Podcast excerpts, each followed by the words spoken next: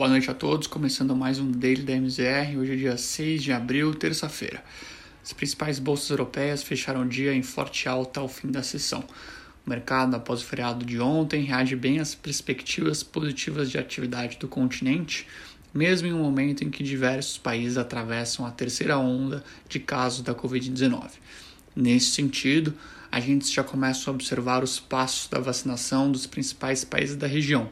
Caso da Alemanha, que prometeu ter 20% da população vacinada até o início de maio. As perspectivas positivas à frente no pós-pandemia refletiu no índice Stock 600, que registrou mais um dia de alta e fechou aos 435 pontos, valorização de 0,7%. No cenário corporativo, destaque para as ações da SAP, após o Google divulgar que vai trocar o software financeiro da Oracle pelo da companhia. Além disso, a BP fechou em alta de mais de 3% na Bolsa de Londres, após a divulgação dos resultados.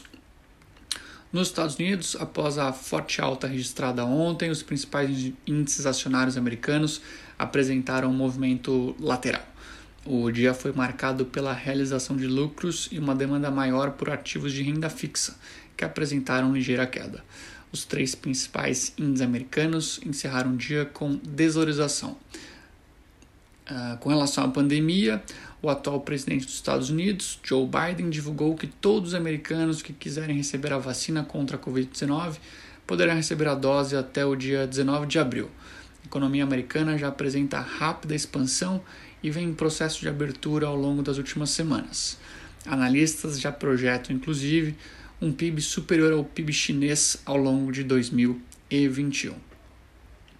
No cenário local, ainda com um cenário bastante incerto a respeito das contas públicas e o agravamento da pandemia, o Bovespa fechou praticamente estável ao fim da sessão. O mercado ainda se divide quanto ao aumento do ritmo da vacinação e as incertezas das contas públicas. Uh, nesta terça, os principais detratores do Bovespa foram as ações bancárias, com perdas de 1,58% e 1,17% em Bradesco e Itaú, respectivamente. Do lado positivo, as ações ligadas ao setor de siderurgia apresentaram ganhos, puxadas pelo aumento dos preços de minério de ferro, ao passo de uma demanda maior da China. Setores de energia e construção também apresentaram ganhos ao longo da sessão de hoje. O índice encerrou em queda de 0,02, fechou cotado a 117.499 pontos, após ao longo do dia, inclusive, ter superado a barreira dos 118 mil pontos. Com relação aos juros locais, tivemos ao longo do dia alta em todos os vértices da curva brasileira. Pressionado por uma oferta além do esperado de NTNBs, o leilão do Tesouro pressionou as curvas como um todo. Além disso, segue no radar dos investidores os desdobramentos sobre a questão do orçamento aprovado pelo Congresso. Na visão dos analistas, a perspectiva ruim sobre as contas públicas brasileiras segue pressionando bastante a curva de juros do país. Com relação ao câmbio, dia positivo para o real com influências tanto do cenário externo quanto do cenário interno. Os principais fatores que contribuíram para a queda do dólar foram 1. Um, a entrada sazonal de recursos da safra de grãos, a ação do presidente Jair Bolsonaro para tentar resolver entraves à importação da vacina Sputnik e também os comentários do presidente do Banco Central, Roberto Campos Neto, que mais uma vez indicam que o aumento total desse ciclo de alta da Selic possa ser menor do que o esperado.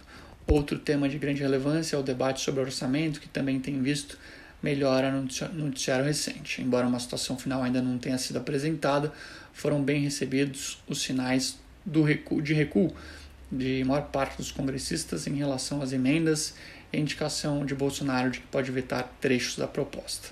O dólar encerrou o pregão regular cotado a R$ 5,59, queda de 1,42%. O desempenho do real, inclusive, foi o melhor entre as divisas emergentes ao longo desta terça-feira.